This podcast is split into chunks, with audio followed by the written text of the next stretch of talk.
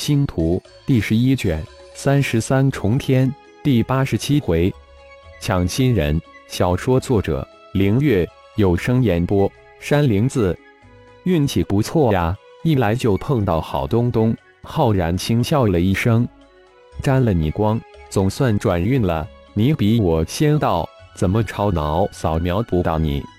老魔神喜滋滋的应了一句，又问道：“闭关了一段时间，倒是老布，你一闪身就消失了一般，还以为你溜了呢。”浩然语气中满是调侃：“真是冤枉我老布了！我离开你之后，老魔神将自己离开后的经历一五一十的简单讲了一遍，又问道：‘那虫巢是不是阿然你已经收服了？怎么消失了呢？’”浩然稍稍停了一下，转过头来看了看老魔神，然后接着往前走去，才吐了一句：“这是以后再跟你说。”哦。我加入了羽化天小队了，等下我给一些灵气你去换重合，顺便给我打一下收魔金、稀有炼器材料、洪荒万化诀的广告。看你穷的只剩下一条内裤了。嗯，这样也好，我们可以相互呼应。等我突破到渡劫中期，我们再商量脱离重重天。老魔神一听，正合自己的意思。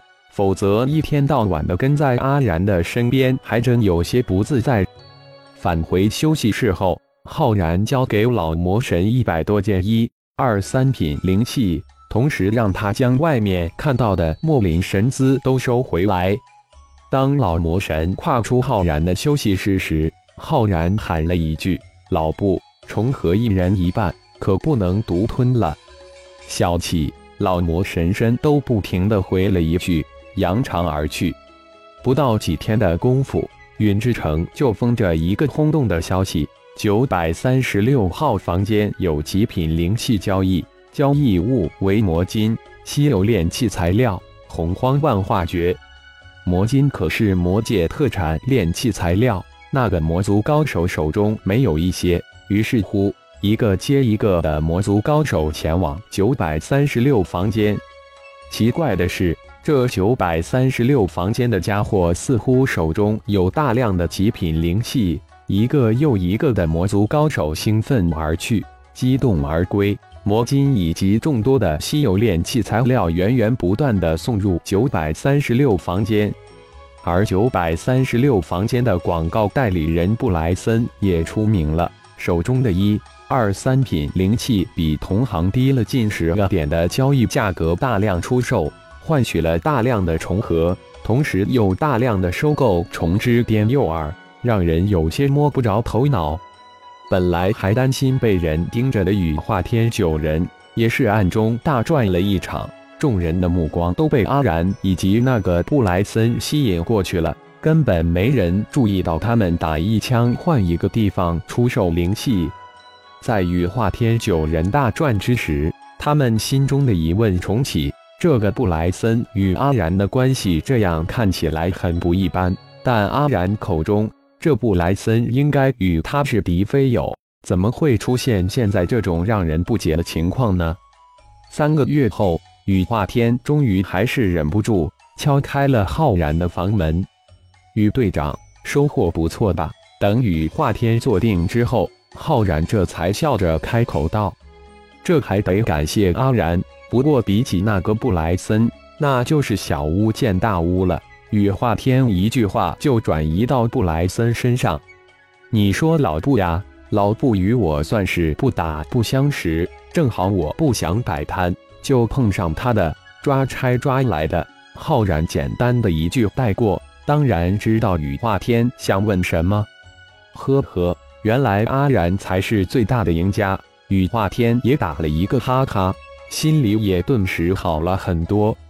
于队长，重宝区到底有多少人？浩然又问了一句。差不多有近四千人。现在陨之城差不多到了一大半，还有一半去新人区了。羽化天鹰道：“如果浩然没有加入自己小队，只怕现在也到新人区碰运气去了。”哦，新人区。浩然提高了声音。一般每千年都会有几十上百新人进入重重天，那些大的团体都会去抢新人，每次都有不少新人陨在抢战之中。说到这里，羽化天满是无奈，强抢是吧？浩然一听就明白，没办法，弱肉强食，要么被抢，要么被亡。似乎我们修真界来重重天的较少，精灵界的则一个都没。浩然再次问道：“其实修真界来的也不少，但在重重天，修真界生存难，身陨特别多。精灵界的也有，但来一个陨一个，仿佛是一个魔咒一般。其实重宝只是重重天的外围边缘，而通天塔则在重重天的中心。每千年都会组织一次冒险，但却不知有几个真正的进入通天塔了。”无人知晓，因为每一次都是有去无回。这一次的千年又要到了，不知几个能真正出去。羽化天有些沮丧，自己这次能闯进去，走出重重天吗？新人区在那儿。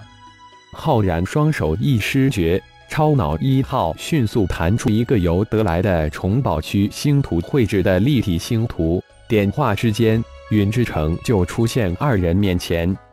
一，你这法宝真是个好东西。羽化天也模仿着阿然指指画画，不一会儿，他就找出新人区所在位置，就在这个地方，离我们小队活动区域隔十六个虫岛，正好处在虫宝区的外围。羽化天指着星图说道：“一，新人区居然在那儿。”浩然一震，如果真的没错。与新人区隔一个重岛，也就是隔一个兵站，正好是重天准备下一个吞噬的另一个七阶兵站。想来自己离开重天又有十个月了吧？说不定那个兵站已经被重天吞噬了。那么此时重天准备攻陷吞噬的下一个兵站，正好是新人区边上的那个重岛。